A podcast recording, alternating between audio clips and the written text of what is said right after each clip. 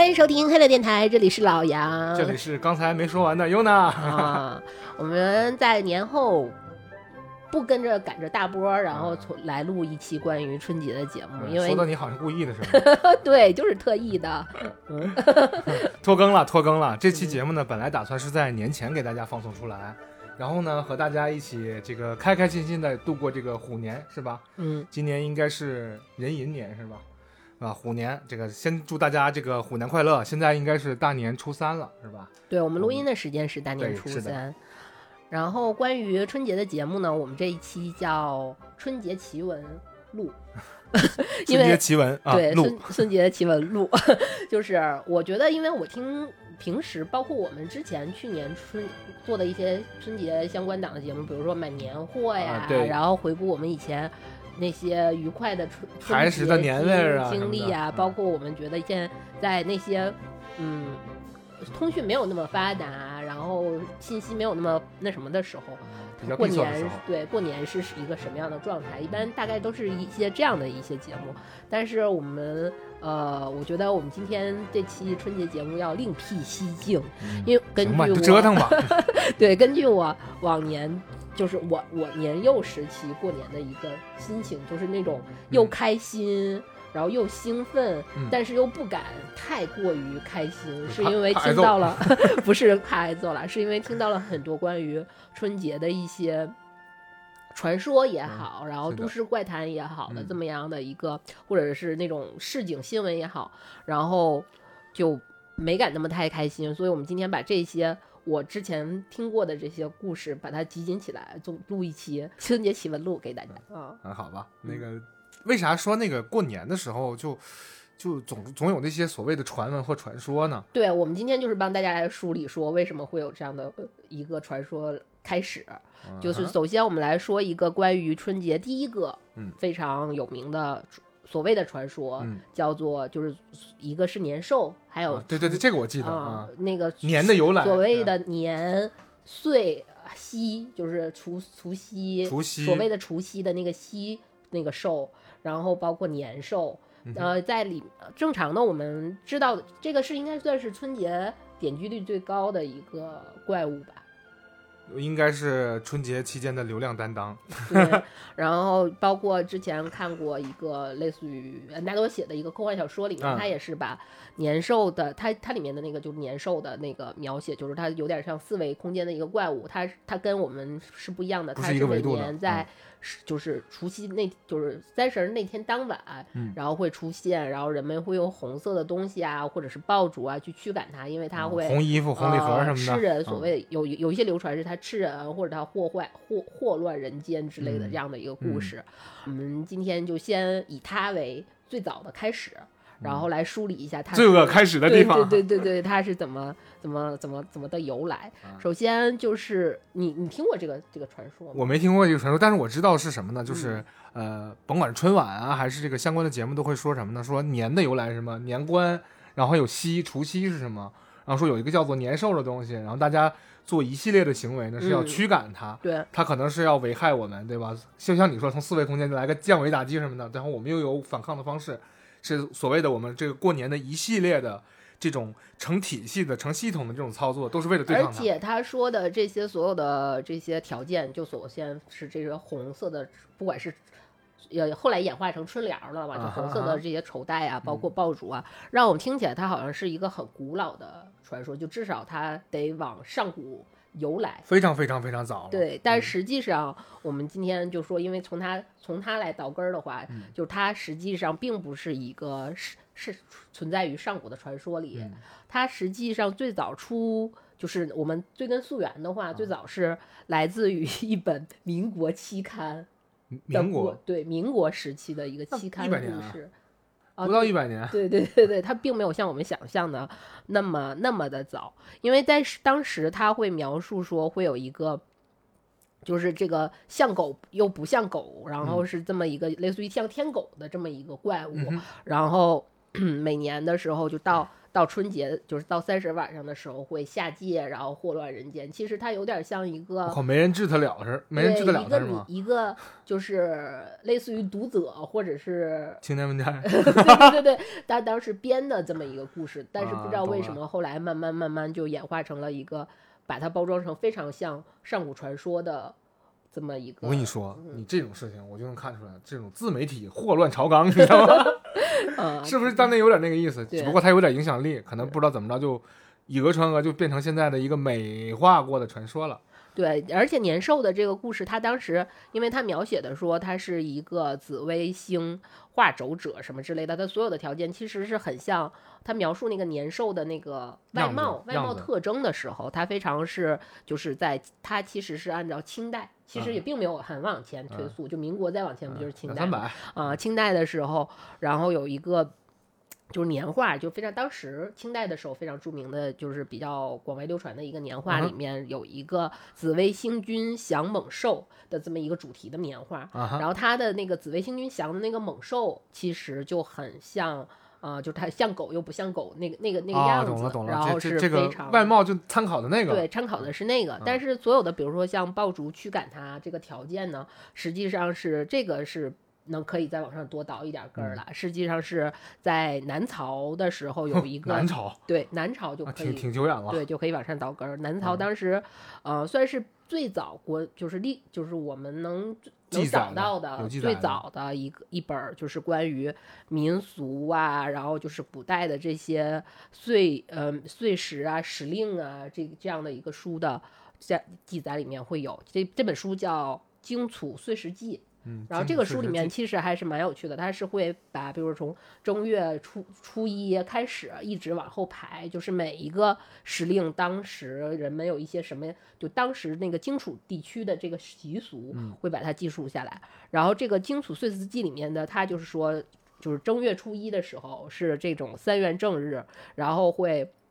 早晨就鸡叫，早晨起来就以前没有那以前的。生物闹铃儿一响，然后人们起来，然后会说先在他的前厅前去放爆竹，这个辟除当时的一个所谓的三少不利的意思对三少恶鬼的这么一个一个东西。就这个还在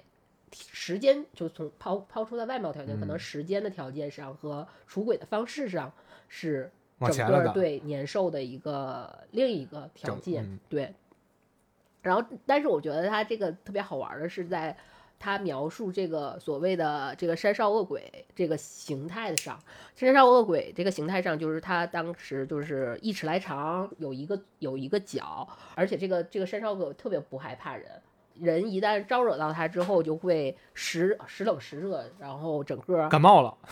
会人们会把那个。当时还没有爆竹的时候，就是像我们现在的鞭炮的时候，他们会把那个会烧那个竹筒，竹筒也会发出那种噼噼啪啪的声音，呃，对，噼噼啪啪的声音，然后去除这个三少恶鬼。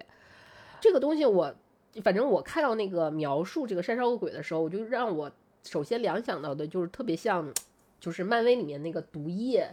的那个状况，因为毒液其实也是，就是你看他，比如说附在人身上，就是我们说的附在是附在人身上嘛，就是人当人拿人当一个载体载体的时候，然后就会你有，如果你跟他排发生排斥，他整个那个状态也很像得了伤风感冒之后那种那种不适感，而且他还很怕巨巨响，嗯，他怕巨大声响，对，他也怕巨大声响，我觉得是不是就早期的。异次外星 外星生物这样的一个，嗯，可能当年就有这么一个东西，然后这个东西呢，就描写的是一尺来长，那也不吓人啊，但是它会它会祸害我们是吧？让让人感冒还是不舒服，然后我们用这个烧竹节还是竹筒这样一个方式去吓唬它，那有几个元素了，首先有这么一个怪兽。对，然后还有呢，就是一个烧一个能发出奇怪声响的一个或者巨大声响、巨大声响、巨大声响的一个一个东西，一个仪式，就去烧它，对吧？以前没有没有鞭炮的时候，我们就会烧竹筒啊，这种会发生巨大就噼里啪啦这种大声响的这种东西。后来有了鞭炮，我们就变成了用鞭炮去烧，效率更高，对对，效率更高，嗯，而且更热闹。那我看起来啊，这有点意思的是，我我看起来这好像是人类是在对于某种恐惧，然后实施一些办法来辟除这些恐惧的一些行为，对吧？在这个关键的节点上，现在看来是这样，我们接下来往下讨论，我就觉得你你就发现其实不太是这样。然后就是因为要找，当时我就是为了要找这个你所谓的年兽的这个东西到底是一个什么，因为我原来以为它也确实是一个所谓的上古传说，后来发现它其实非常多元化，也非常跟我们非常贴近了。然后就不小心看到这个《荆楚岁时记》这本书，然后这个书其实还挺短的，它记录。那个是呃，其实南朝或者它其实记录是南朝再往前吧，就其实这个时间段拉的跟我们很远。但是我我发现里面其实有很多记载，就包括我们现在所谓的春联的一个本体，呃，可能不是趋趋是在那个年兽的红红绸带啊之类的那种。呃，其实现在春联的本体有点像当年，实际上是人们会放两块桃木板在门上。辟邪用对，然后他后来就可能光以前觉得光挂两个桃木板有点光光秃秃的，然后后来就会刻一些吉祥如意的画在上面，然后慢慢慢慢对，慢慢慢慢慢慢就可能就演变成了我们现在的春联儿，嗯啊，然后还有就是比如说我觉得特别好玩的是，它还有一个是也是呃算是正月里面的一个习俗吧，就他们会。大家会在正月里面喝酒，然后这个就以庆祝一个新年嘛。但是这个喝酒的顺序呢，就跟现在就不太完全不一样。现在我们其实，比如说你敬酒，你会先去敬长辈，对。但是他那个从上往下喝，对，从上就是从老往右喝，对。但是那个时候的人们会是说从年少的人往年老的人喝，因为他们觉得先敬年少的人，是因为年少就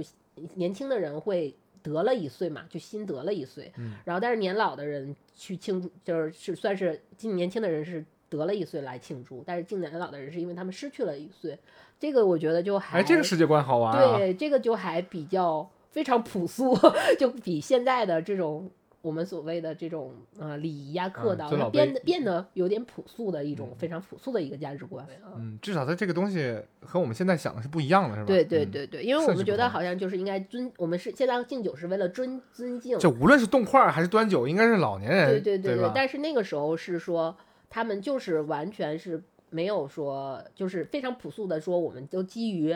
一从一个新的时间节点开始，然后这个时间节点之后，我们可能真的是年轻的人又新得了一岁，但是老的人就失去了一岁。我觉得这种反着来的还还是挺好玩的。嗯，它这个数轴重心点在中间啊，对对对，有点意思。然后我以为要年轻人先打个样呢。嗯，而且它里面还有，比如说，包括我们现在说了一些呃，比如说什么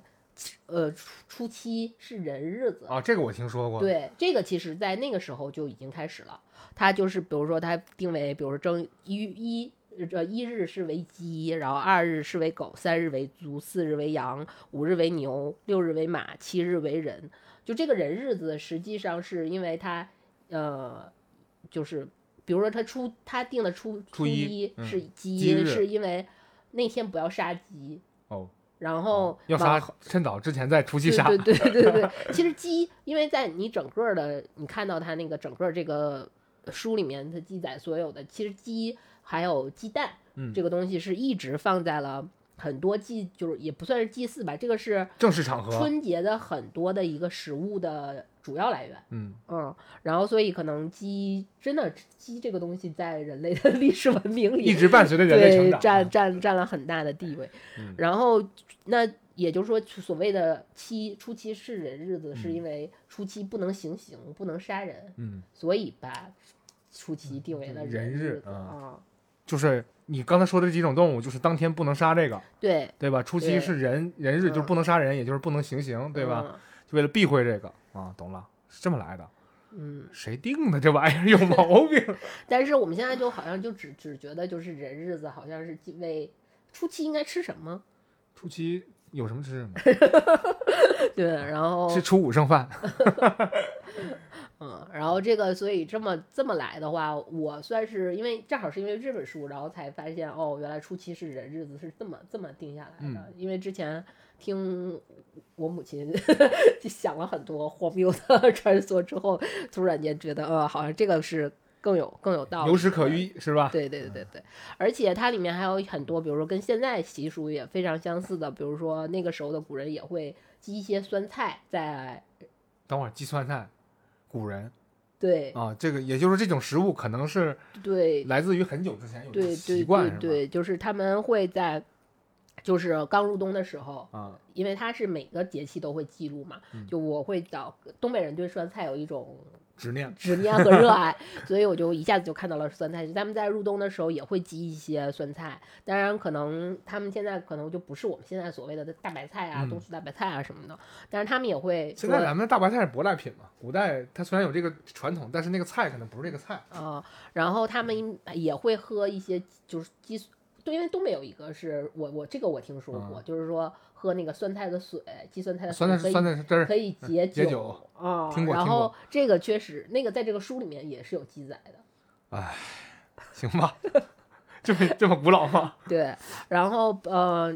往往后推的话，比如说腊八的时候，腊八啊其实那个时候的腊八是主要是以猪肉和酒来嗯祭、来祭灶祭主要食物来祭灶神的。嗯我们现在吃的这种灶糖，因为它这个灶糖是呃配方儿古老的这个古老的配方是有的，在这个里面是出现在正月里。反而哦是正月里的时候，人们用来不是呼灶王爷的嘴，而是啊用来呼人的嘴，因为在正月里的有一天特定的某一天会吃一个生吞生吞一个生鸡蛋，啊，打爆了打爆之后，然后吞进去。对，啊然后这个有一点点像就是一个生命的一个灵，就像有点像修炼内丹，然后你怕这个东西跑掉，然后就用这个灶糖来呼你的嘴，把你的嘴粘上，就进去了以以然后保证它对是它，在你进行周天循环是吧？对对对嗯对对，好可爱啊！嗯。呃，现在就可能就吃口香糖了吧？嗯，包括比如说春节本身是人们会把年夜饭，我们嗯现在其实年夜饭就是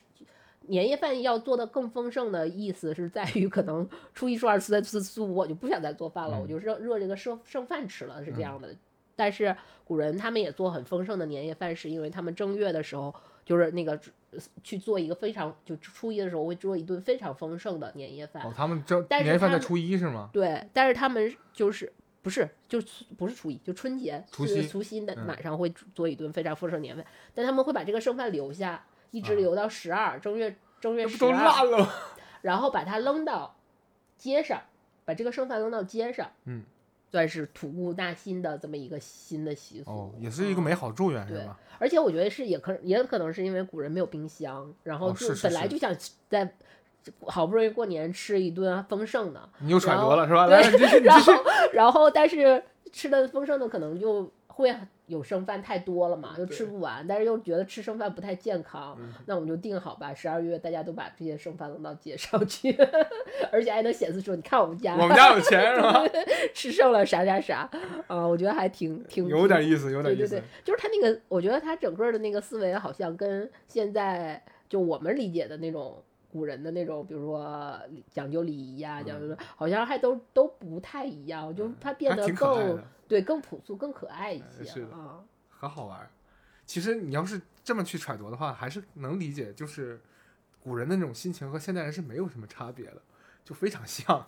就是我们也能理解那样，就不用把他们神格化，搬上神坛。其实你要把这种习俗来解读一下的话，嗯我觉得还是挺可爱的。其实都是非常基于非常朴素的一个呃朴素的一个一个逻辑下，然后去慢慢建立。可能到后来了，我们会给它加加入了很多我们条框什么的。对我们想象的一些条框和我们去加加工的一些部嗯艺术，或者是理更接近于艺术或更接近于理想。但是这个东西吧是这样的，你所谓的这种艺术加工或者这种理想化啊，实际上是共通人好多人共通的一个选择。比如说出去吃什么了，然后这些东西不能随意的倒垃圾，得到某一天才能把那垃圾倒了，跟这个事儿是不是也有点关系？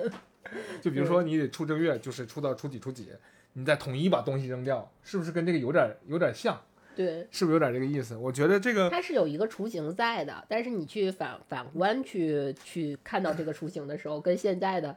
因为你这种所谓的说道也好，嗯或者是这种所谓的讲法也好，嗯现在有时候我觉得可能现在的我不知道现在的年轻人还会不会觉得这些东西过于陈旧，或者是嗯过于。呃，刻板刻板了，或者过过于讲究了，就是一些乱讲究之类的。但是你追溯回来来看的话，我觉得还挺好玩儿的。嗯，你哎，你会不会觉得在过去没什么玩儿的，没有什么娱乐的项目的情况下呢，就搞搞这些个条条框框的，还是一种娱乐项目？不不不不，我跟你说，过去很有娱乐。接下来我们就要，因为刚才说的都是一些，嗯，我们可能因为年兽，然后考据了一些，呃，在南朝或者南朝再往前的时候，古人的一个春春节的一个想现象。然后这个东西，我觉得我们这个文化传统还是传传承下来的。接下来我们要讲的就是我们所谓为什么说这期我们叫春节奇闻录。嗯，好，是因为他在就是这个《楚经岁时记》里面就有记载说，正月里面会鬼闹，比较闹鬼，鬼会比较多，会有比如说各种，比如尤其是抓小孩的鬼。然后，所以人贩子 不是，就是抓小孩的鬼，不是人贩，抓小孩的鬼。所以我就觉得这个东西好玩，好玩就在是跟现在是一脉相承的。嗯，就是从那个时候，就大家家长们就会希望说，孩子在春节，因为我们一般在正月里面的时候会说不要去骂孩子，不要去打孩子，对，尽量的不要对，但是。孩子在正月里面的一个心情就是哇，好嗨！首先不会被惩罚，然后又有好多好吃的东西，又有新衣服穿。以我们以前啊，就是会有新衣服穿，又又又那么多人来家里面，还会给我给我压岁钱。虽然这个压岁钱未必会到我的兜里，然后还会有人给我压岁钱，然后大家都会来夸我。对于孩子来说肯定是夸我，当然在年长了就可能会有可能会被催婚，被怎么怎么样的这种情况。但小孩还是会稍微好一点。无忧无虑，对，就特别开心，有点飘，对，然后就会出现了得意忘形了所谓的奇闻啊，就是在正月里面，就是大大大人会说，因为鬼多，不要瞎出去玩儿啊，你要在家待着，什么什么什么的。然后不能骂孩子，但是我可以用古借古人之手来牵制你，是吧？对，吓吓唬孩子，这个我觉得这个传统是，就是。延续至今，然后包括包括我小时候也是，就小时候我小时候也是没有那么那么的说家人不会跟你说鬼啦，这个那个东西倒没有了，但是会有很多春节里面的奇妙的这种都市传说，然后让你。是不是？我觉得这个换种心态，是不是就是大人在你很小的时候就要培养你说，告诉你说什么叫乐极生悲，什么叫做居安思危？对，这是什么叫满满则满则所谦受益，是吧？对对对。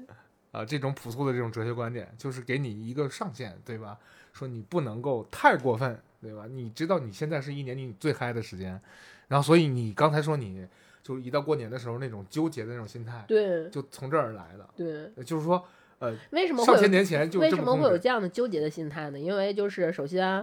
呃，我我我妈妈工作的原因，就是我他们就是贩卖烟花爆竹，就现在不让卖烟花爆竹。然后其实春节小朋友最开心的三件事，就是一是有好吃的，二是有新衣服，是第三就是可以。开心的去玩儿，我们那个时候，我那个年幼的时期，那个所谓的玩儿就是放鞭炮，嗯，然后我们家就会有巨多的鞭炮，就是以至于说变成军火库了，对，变成半半壁军火库的一个情况。然后每天我看到那些鞭炮，我就非常开心，因为这些东西都是我的。但是在这个时候，就会家长就会给你讲一些，就是什么，比如说你要，就他会给你讲。燃放各种烟花爆竹造成的各种伤害，悠着点儿是吧？对对，你不他他给你传达的不是告诉你悠着点儿，玩不同鞭炮的不同不同种死法，对，一玩一百种鞭炮的一百种死法这样的一个，所以我会就觉得，那你为什么要拿回来这么多鞭炮，然后让我看见它？因为我能，所以就会让我产生那种那样的一个心态啊。像你刚才说的那个问题就很有意思，就是你看啊。呃，吃好吃的这个事儿，因为在我们小的时候，或者是古人、古代社会也好，就是过年期间的好吃的和平日里吃的好吃的是不是一个样子的？过年呢，有有可能有很多节日限定品，对吧？就只有在那个时间内，现在我们家也会有节日限定品，就是你茄盒，对吧？啊，平时很少会做这东西，嗯，炸丸子。嗯，这种，因为现在首先一是你会家每个家里面选购的油肯定都是会比较健康，是，然后可能价格就会偏高，所以这个是从价格上来考虑的。二是就是从健从健健康的角度上来考虑，就是说平时我们现代人其实是不提倡吃那么多油炸食品，是的，所以你其实平时是会觉得不要去做过多的油炸食品。然后再一个就是说，其实油炸食品做油炸食品，它实际上算是一个比较，呃，繁琐的一个工序，然后它的时间也很对，时间也很长，而且你收拾起来也很麻烦。嗯所以从这个条件上来讲的话，你也不会做那么多油炸。但是只有在春节的时候，我们家是这样，没讲对随便儿对对对，然后就要说那就做一次嗯大量的油炸食品，嗯行吧。其实你要说这个过年期间的好吃的，还有你刚才说那个一新衣服，我觉得过年期间穿那个红色的那些新衣服也是过年期间限定品，就是你平时是会很不会去选购那样的衣服或者做那样的衣服，比如过去就讲究做衣服嘛，就在过年的时候做的那个新衣服，只有是过年的那个样式和那个款式，对吧？作为一年的新开始，然后你穿上那个新衣服，你是很开心的，因为平时就算是有新衣服，也不是那个样子的，就是很特别的一种状态，有点限定限定款的意思啊，是吧？包括你说的放鞭炮这个行为，就是实我们就来说说放鞭炮这个行为，我觉得就放鞭炮这个行为就是让我又爱又恨。就是你想，我们小时候鞭炮种类非常多，就比如说有一种东西叫兔球，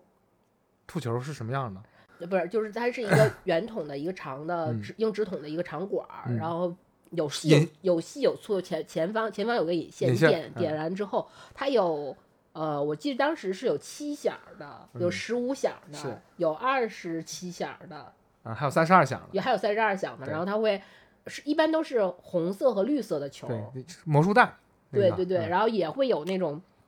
呃，它有时候它其实更像烟花嘛，有嗯一些是更像烟花，就它出来就是啾，然后就是一个球，然后闪亮的一个很好嗯看的球儿。有的是它会爆，就是有的会爆有的会会爆。嗯那个爆的话是会比那个兔球要粗粗一嗯些的，而且只有响数少，对，响数会少，但是嗯它会更，因为它有声效了吧？对它加除了视效以外，它还有声效，所以就更看起来更华丽一些。对，然后整个我记得那兔球是蓝色的杆整个包装，然后那个那什么把把是红对黄色的，前面是然后蓝的，那个出的那个可以炸的那个嗯是黄色的，对，啊，呃上面是灰还是什么什么颜色嗯，对但是对短一些，对对对，会会短一些。可能那个炸的东西，可能对小小女孩儿来说，就我嗯小时候还是个小少女的时候来，就可能没有那么大吸引，就那个生肖没有那么大吸引力。可能兔球更多就是这种好看的嗯一个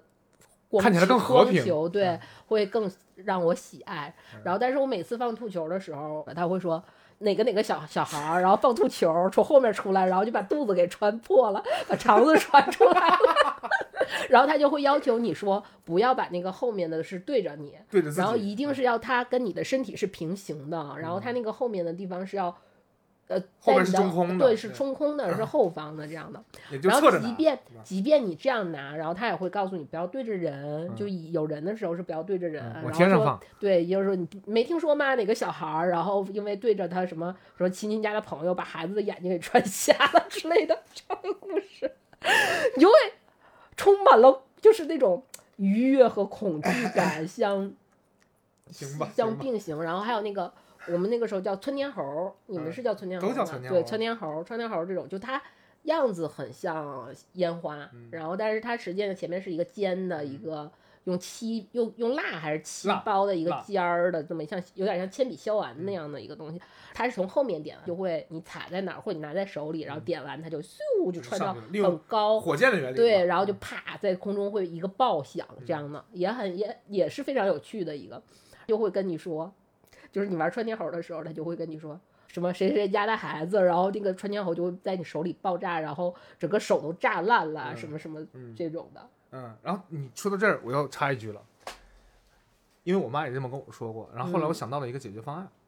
就是你那个吐球，那管儿不放完了不剩下了吗？嗯，然后就把那穿天猴穿天猴插到那个管儿里面，然后不是挺远的吗？离你大概还有不到一米的距离。点完之后，然后拿着那个吐球的管儿，然后它在吐球的管上升上去。这个我有，我我妈有备案，你知道吗？她跟我说，她说就是你千万不能那么放啊！你知不知道有的时候那个吐球你虽然数完了，啊就比如说她说是十五响吧，假如说嗯十五响，她说了十五响了，但她其实里面还有没燃烧完没，燃烧完的，然后因为那个穿天猴的原因，然后整个就把你的手扎烂了。啊，啊 就是他有无数个别人家孩子，就是别人惨家痛的案例。对别人家孩子不仅学习比我好，不仅比我听话，而且别人家孩子在放鞭炮的时候也充满了那个人身安全问题啊。行吧，总有办法来等着你。但是你看，跟跟刚才去照比古人去讲这些传说，去抑制孩子的那种就忘乎无所以法的，无法无法抑制的那种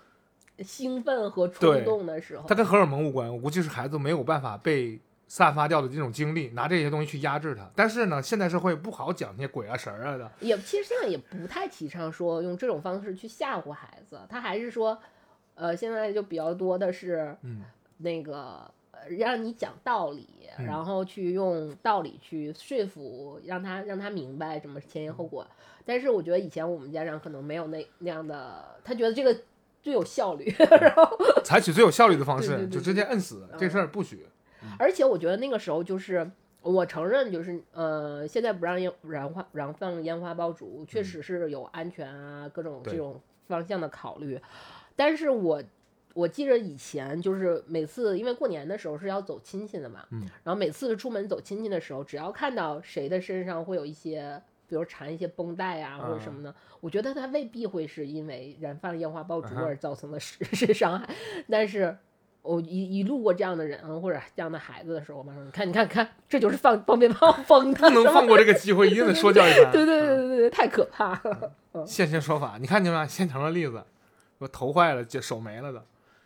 那还是没有挡住大家对于这个过年限定行为放炮这件事情的一个热情。呃，这个事儿其实是大家还是呃怎么说呢，就延续的还挺好的一种所谓的文化象征嘛。但是我也不知道这个东西会不会消失在以后。呃，可能会变形它已经变成，它慢慢可能就变变成一个，并不是个人行为，而是一个群体行为的一个。嗯大家都选择不这么干了。比如说他某一次庆典活，大型的庆典活嗯动或者什么样的，它会有燃放变，但是你个人私人的这种的，看可能会越来越，可能就缩缩掉，就没有、嗯没。缩掉了因为，嗯、我觉得我小时候，因为虽然被各种危险的，就是那种传闻，对危险的禁禁忌的刺激嗯所限定着。但是我觉得以前我们呃玩过的那些鞭炮，其实种类非常多，包括我们刚才说的秃球，嗯秃球、包括那个。穿天猴，哼还有那种所谓那个叫闪光弹，我记得闪光弹闪光弹，嗯，然后还有那个所谓的烟花，像我们现在比较常见烟花。我们小时候其实它这个呃鞭鞭炮还是有很就是烟花鞭炮这个东西还是有很多样式的，现在基本上基已经看不到了。嗯比如说我们小时候有玩那个叫母鸡下蛋，你玩过吗？玩过，啊，就你点完之后，然后它就会就就就就就一些小烟花，然后然后就咯噔那种，然后就会嘣嘣嘣嘣嘣出来，有的是会出来真正的那个，不知道怎么就掉出来一个像像像像球一样，然后嗯有的是后面就会出来一个气球，嗯就呜就从后面出来一个机关特别巧妙，对对，机关很巧妙，还有那个蝴蝶，你放过吗？放过。然后就是你点完它是一个蝴蝶，它其实是绑在一个什么上面，它是有个线儿下来对了，然后它它会转嗯整个是，对，它会转，然后像它做成了一个蝴蝶形，然后它会这样飞，就像有点像那个，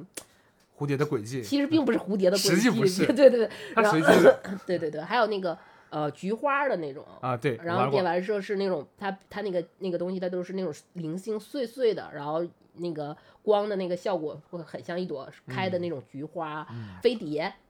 飞碟我也玩啊，飞碟就是那种飞碟是稍微有点危险的，对对对对对，嗯飞碟，还有那个枪，枪枪，的那种也是前面会嗯出，有的是气球，有的嗯会那种啪啪响的那嗯种，就它会有很多那种想象力在脑洞很大的对，呀脑洞很大，它都是那种小型烟花，嗯，嗯，杀伤力特别小，现在我们可能看看多的看的很多都是就是现在能。我们能看到的更多的可能是那种大型的礼花，对但是我们没，我们是看不到礼花燃放的样子的，也嗯不看，可能有有时候都看不到礼花那个本体，我们只能看到它升空的，从远处看到它升空的一个效果。但是以前会有那种很很小的、很好玩儿的那种小烟花，是我非常现在非常怀念的，就包括以前。当然有那种会，比如说在手里就因为捏炮 质量不好炸了手，把手指头炸掉的捏炮啊，还有那种会因为以前的摔炮，我们还有一种东西叫摔炮嘛，它摔炮是等于是一层蜡纸里面包上可能是火药吧，火药然后还有石碎石子儿，因为对它会有点要在响嘛，那种会那种碎石子儿崩到眼睛，把眼睛崩瞎了的 摔炮啊，就是。但是那个东西就是随手可得的那种快乐，那种小的烟花是我现在还挺挺怀念。包括前两年让烟让燃放，就是比如说五环外可以燃放的时候，我会让威廉去买，然后他就说想要问我要买什么样的，我说我要我要买，我说我想要这个那个这个那个对对对，我说了一堆，然后他说根本就没有，他现在只有那种比如说。我们我们原来叫大地红，就挂边，我们就说一一大好圈长好长对对对，那种挂边，对对对对，那种比较多一点。还有就是现在手持的那种安全烟花，嗯那种的会有，可能再多了的话，那种品种可能就不太存在了。包括现在那种所谓的挂边，也就顶多我们现在会说，以前好像五百响就已经很多了，现在可能一千响、三千响、五千响，什么哪怕还有一万多响的。但是我们小时候还会有，比如说像啄木鸟对，那种蓝瓶，我特别喜欢啄木鸟的那个包装，特别特别亮响，它很，而且它那个包装那个蓝是非常梵高的那个蓝，是然后这上面画一只啄木鸟，那个是非常亮、非常响，但是它响响的数量没有那么大对，但是它更脆，它那个响声更脆火。药应该塞得多，反正它就是每每一种品类，它其实还会有各个下面无限的一个小分支，嗯那个是我比较怀念的。那个这个是根据不同的需求所放不同的烟花，比如说你像那个大地红，可能婚礼、可能庆典可能用的比较多，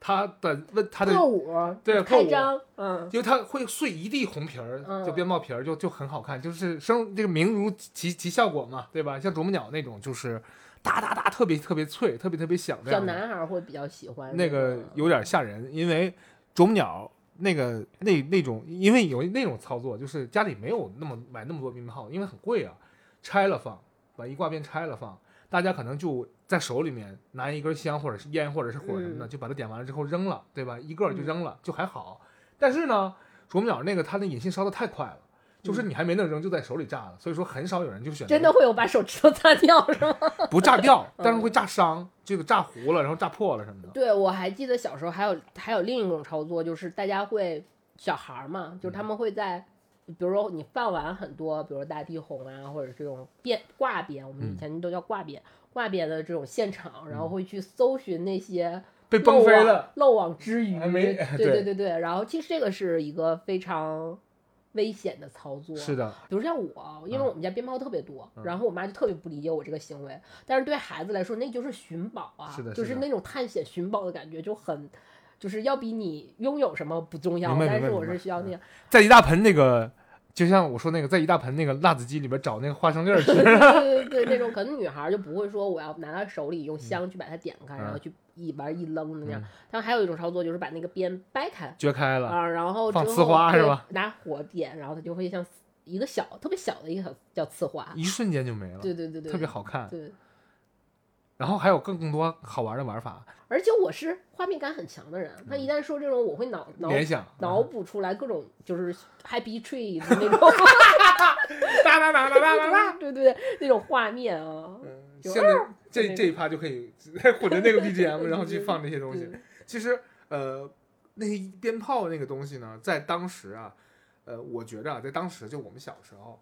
呃，那个厂商还是非常正规的，他造那个东西实际上还是品质有保障的，除非你做了一些骚操作，比如说，嗯，比如说啊，一九九六年你燃放了一个一九八八年的爆竹，它已经潮了热，潮了热，潮了热很长时间，这个鞭炮就肯定不能放了。但是你放那种新鞭炮的话，很少几率会出现你刚才说的那样的一个情况。再有一个就是放那些比较危险的那些爆竹的时候，家长是不会允许孩子上去点的。比如说那很多响那种二踢脚，孩子是不操作的，都是大人去操作的。孩子操作比较安全的小鞭炮，所以才会出现那种什么小手枪啊、小蝴蝶啊、小飞碟啊嗯那种东西，对吧？你说大人会放这个吗？可能不会，但是可能都是孩子玩的。所以说这个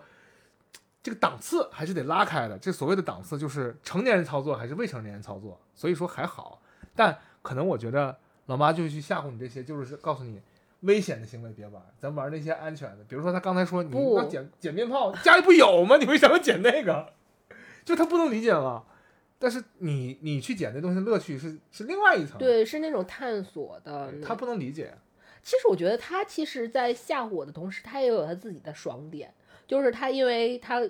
呃，这个这个好像说的就不太哎什么你可以说可以说工作之便拿回来很多这种爆竹，然后他每就是他在年前的时候会打包，就用我们我记得当时就特别明显，就是他每每到年前他都会带回来好多报纸，然后把那些鞭炮都包的一包一包送给各个人，他那个他他也有爽点，然后包括他有硬时候通货嘛，当时对对对对对，然后他当时比如说他会拿一些特别大的烟烟花爆竹，就是那种真的是现在那种庆典活动才会燃放的那种，然后他会在年前的时候，就不是春节当晚。因为春节当晚他就因为又做饭又吃饭什么的，我也很累呀、然后他就不会。但是他年前他刚拿回来，他就很兴奋嘛，他就会捧着那种特别大一，就我当时记得就是感觉是现在是一个大的那种箱子，一个是一个礼花，你知道吗？那么大的一个，就是大概小时候那么大都很少呃见的。五十乘五十那么见方的一个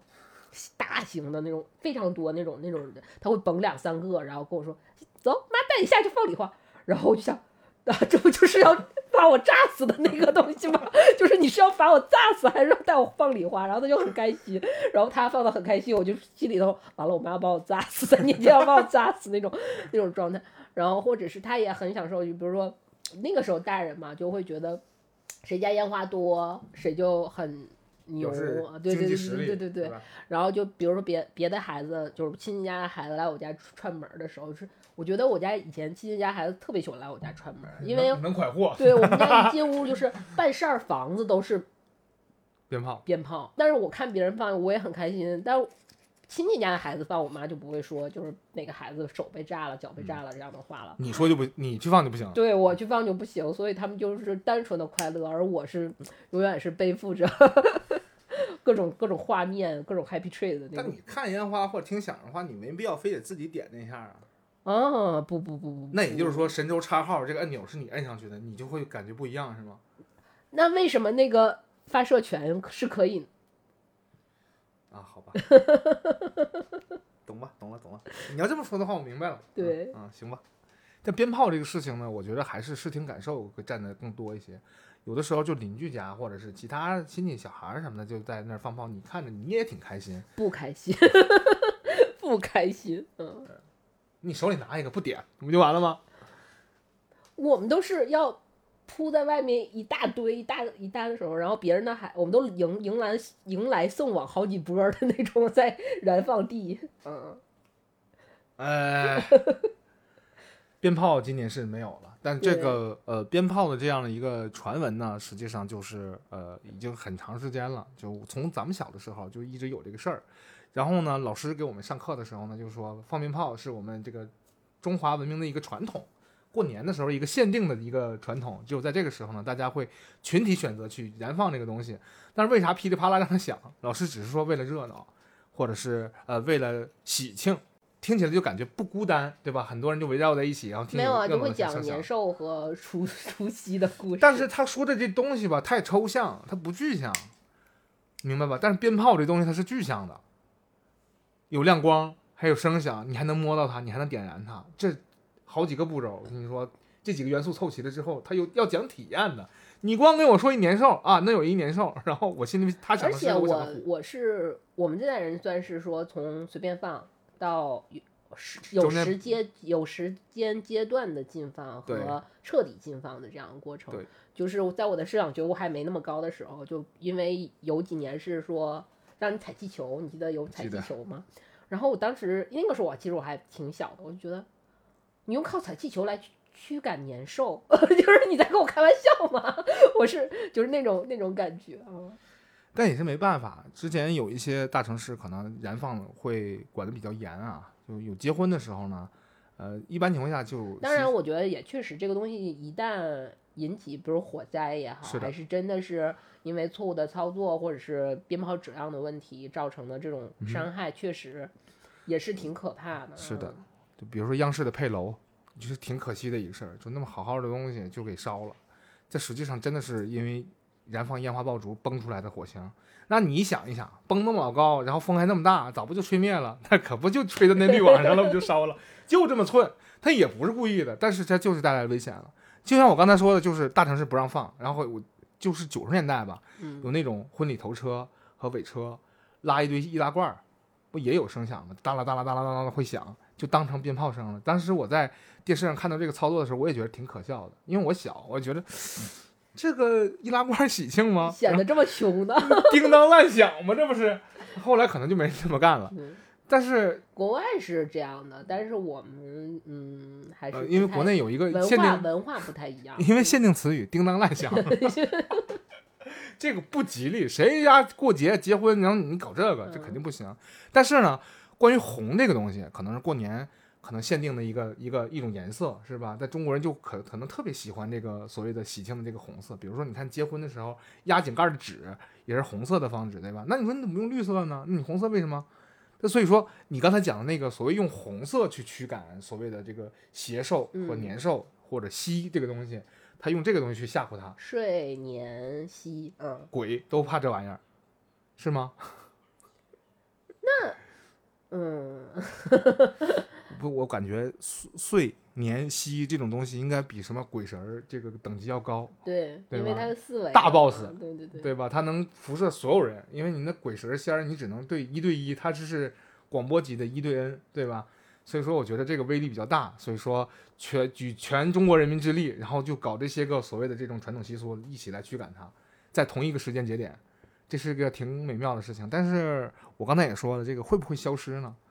现在就消已经消失了吗？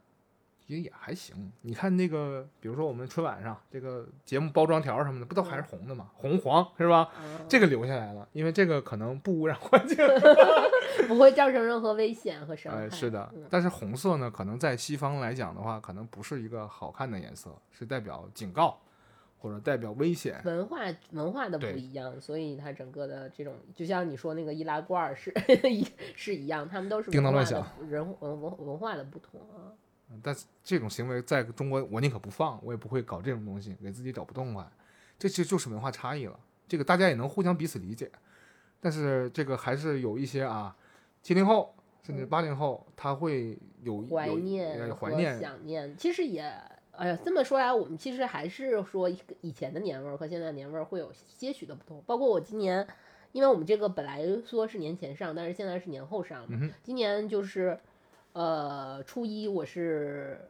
两点多醒的，下午两点多醒的，然后就感觉哇，好安静，就是没有被任何鞭炮声音吵起来。吵醒，对，没有听到任何一丝丝鞭炮声音都没有。今天今年的法律法规不允许。嗯嗯，这个本来这个社会资源就有限，然后就还又抢了救火啊，去添乱啊，实际上今年就不太合时宜了，今年就把这个事儿给取消了。嗯、可能呢，这是一个现代文明社会就会共同的一个选择，但我总觉得可能还会有另外一种。嗯甭管是以讹传讹还是什么样的方法，去一种相对于温和的方式因为去我们可能对，嗯，鞭炮啊、烟花这种东西会有我们自己的一个很特殊的记忆，包括比如说是呃一些年过年的时候嗯我们会燃放，是因为我们有那种团圆啊、那嗯。种欢乐的记忆，嗯然后嗯，或者是有一些我们认定的一些浪漫的事情，也是跟可能。这些记忆也是跟这些烟花呀、鞭炮啊，对对对对，放在一起的。所以我们会觉得这个东西会，呃，在我们这个这个符号，可能就在我们的记忆里就是一个很一个快乐，然后浪漫美好的一个一个符号。但是可能对于慢慢慢慢来说，大家我们的记忆其实也是慢慢被迭代的嘛，是的，然后慢慢可能就被迭代下去了。我们是不是要在快到结尾的时候跟大给大家增长一些不必要的知识？因为我觉得，因为我们一直在说回忆我们对烟花的一个美好的回忆啊，什么什么的，然后所以。我们来 讲一讲，其实它是分烟花，其实是分级别的，它分 A、B、C、D，就是四个级别，烟花爆竹的四个级别。谁分的这个东西？对 A 级的是，就是它大它大概的区别是，首先 A 级是不能在市场上销售，并且必须得有专业人士来燃放的，OK，是 A 级的。然后炮那种吗？对 B 级的是呃在室外室外大型开放的空间燃放。大广场上。对对对对，而且产品和燃放的轨迹的距离必须得是二十五米以上。哦，然后 C 级是这个距离就缩短了，然后是五是五米啊，五米就五米以上嗯，然后也是必须得在室外开阔的。然后 D 级是近距离燃放，然后呃，什么小蝴蝶、什么小飞碟那种东西。对对对对对对对，然后是这样的一个 A B C D 三啊，个这官方的分级是吧？对对对对对，啊，我们知道这些有啥用呢？就是因为我刚才说了，所以呃其实就嗯，给大家稍微我明白了。那说一下这 A 三 A B C D 四四个级别的一个区区别。嗯 嗯，就是火药量不同，再有一个嗯就是可能是操作的人士也不一样。火药量相当不同，因为 A 级他说他说那个是相当于八十八枚手雷的威力。就是那一个花，对对，他说八十八枚手雷，对啊，嗯，他说一些烟花礼炮的是相当于八十对八十八级八十八颗手雷的。所以我们在电影里面看到那种 就是烟花厂被点燃，或者是军火库被点燃的那种感觉，就是跟这个差不多，是吗？对，啊，好吧，电影里见过，那都是特效，但是真的没见过。大礼花，其实放大礼花，我只是在远远的几公里以外见过，但是这么近的话就没有。然后我还有我要补充的是，我只放过第几，嗯，就非常非常弱，啪，或者嗖儿啪，就这样的一个声音的一个小小爆竹是吗？好吧，这个呃是这样的啊，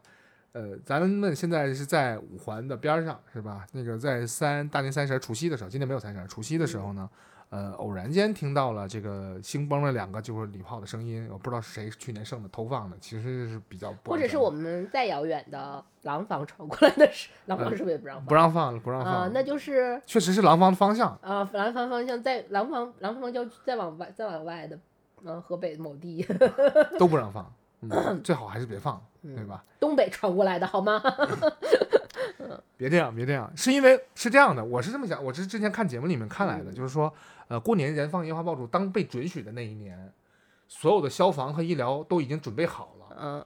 对吧？他不让你燃放的时候呢，他就不给你准备这个东西，所以说就相当麻烦。一旦出了事儿之后，就造成的影响会非常大。这个可能还是跟大家根据法律法规去搞这个事情，